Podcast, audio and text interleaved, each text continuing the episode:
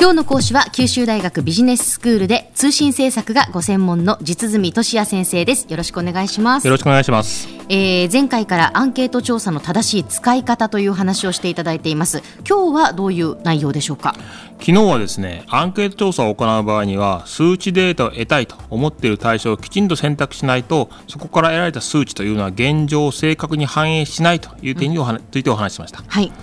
さらに調査対象に含まれる対象者全員にアンケート票を配布して回答を得るというのは非常にコストがかかって現実的ではないので、ええ。調査対象を適切に代表する小集団というのを選抜する必要があります。ということをお話ししました。はい。今日はその続きからになります。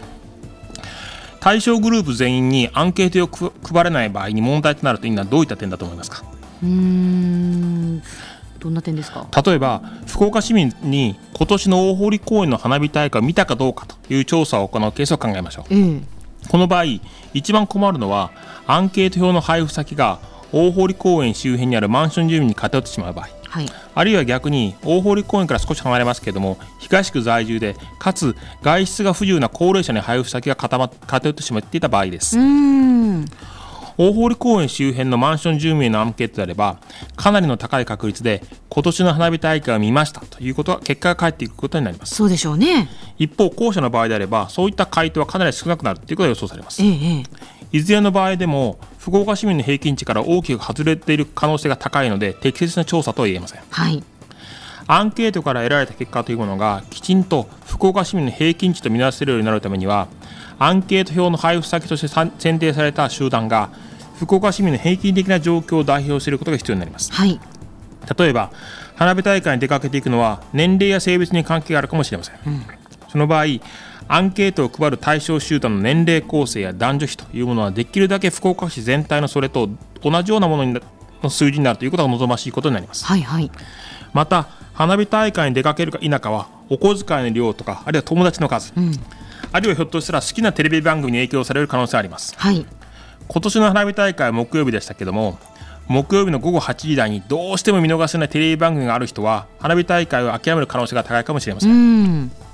つまりアンケートによって福岡市民の正確な結果を得るためにはそうした細々した属性を正確に反映した配布先リストを作ることが必要ということになります。はあでもそうなると結構大変な作業ですよね。そうですね。これは本当に大変な作業なので通常利用されるのが無作為抽出あるいはランダムサンプリングという呼ばれるやり方になります。ええ。これは分析対象グループ全体からランダムにアンケート配布先を選択するという方法です。はいこの場合ランダムというのはいい加減という意味ではなく、対象集団に含まれる全ての個人についてアンケート票の配布対象となる確率が等しくなるような方法という意味になります。はい。この方法を使えば対象グループは特定の集団だけにアンケート票を送付してしまうというような状況はある程度回避することが可能です、ただしランダムに配布先を決めるということは同じ目的のアンケート調査を同じ集団に対して複数回実施する場合、えアンケート票の配布先というのは毎回違うことになります。はい。そのためアンケート調査によって計算される大堀公園花火大会への参加率というものは調査のために少しずつ違った値を取ることになります、うん。つまりランダムサンプリングによって得られる統計数値は対象集団の正確な数値ではなくて常に一定の誤差を含んでいる数値であるということになります、アンケート調査で得られた結果というものは誤差を含んだ一定の幅として考えなければならないということがここから分かります、はい。ここで重要なのが信頼区間という考え方です。ええ。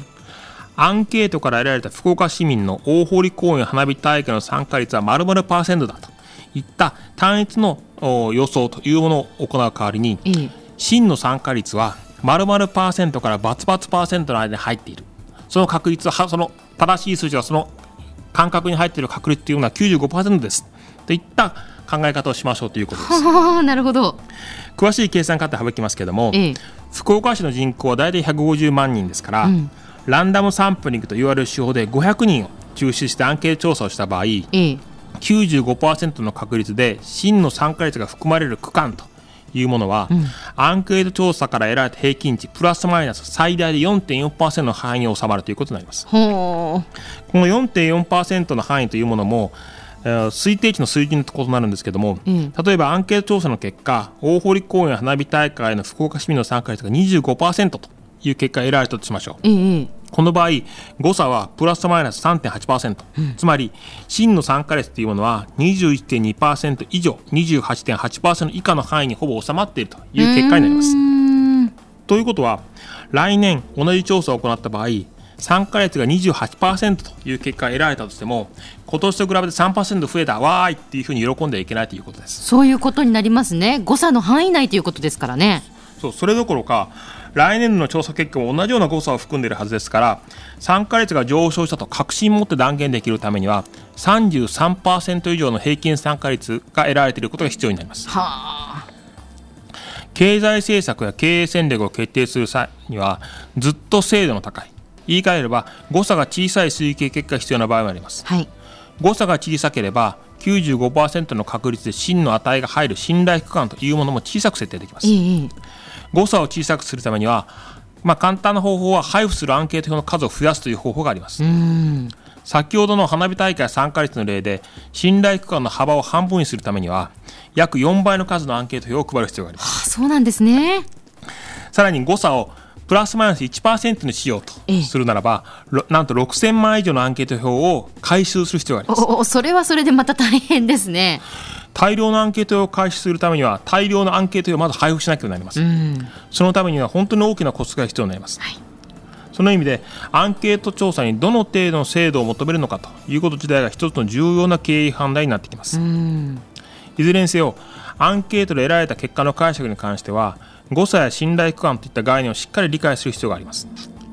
単純に数値の増減に一喜一憂しているようでは統計に踊らされて真実を見誤ってしまうということになります、うん、まさにディズレーレが言うところの嘘には3種類ある。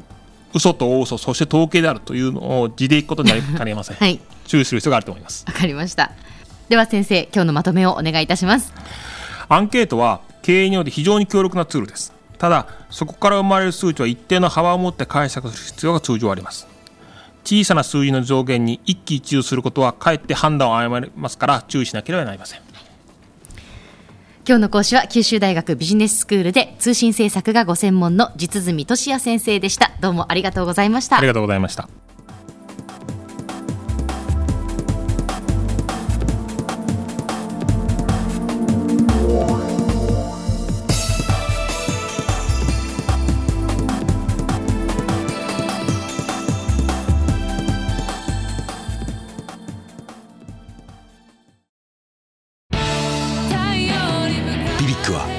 州で生まれ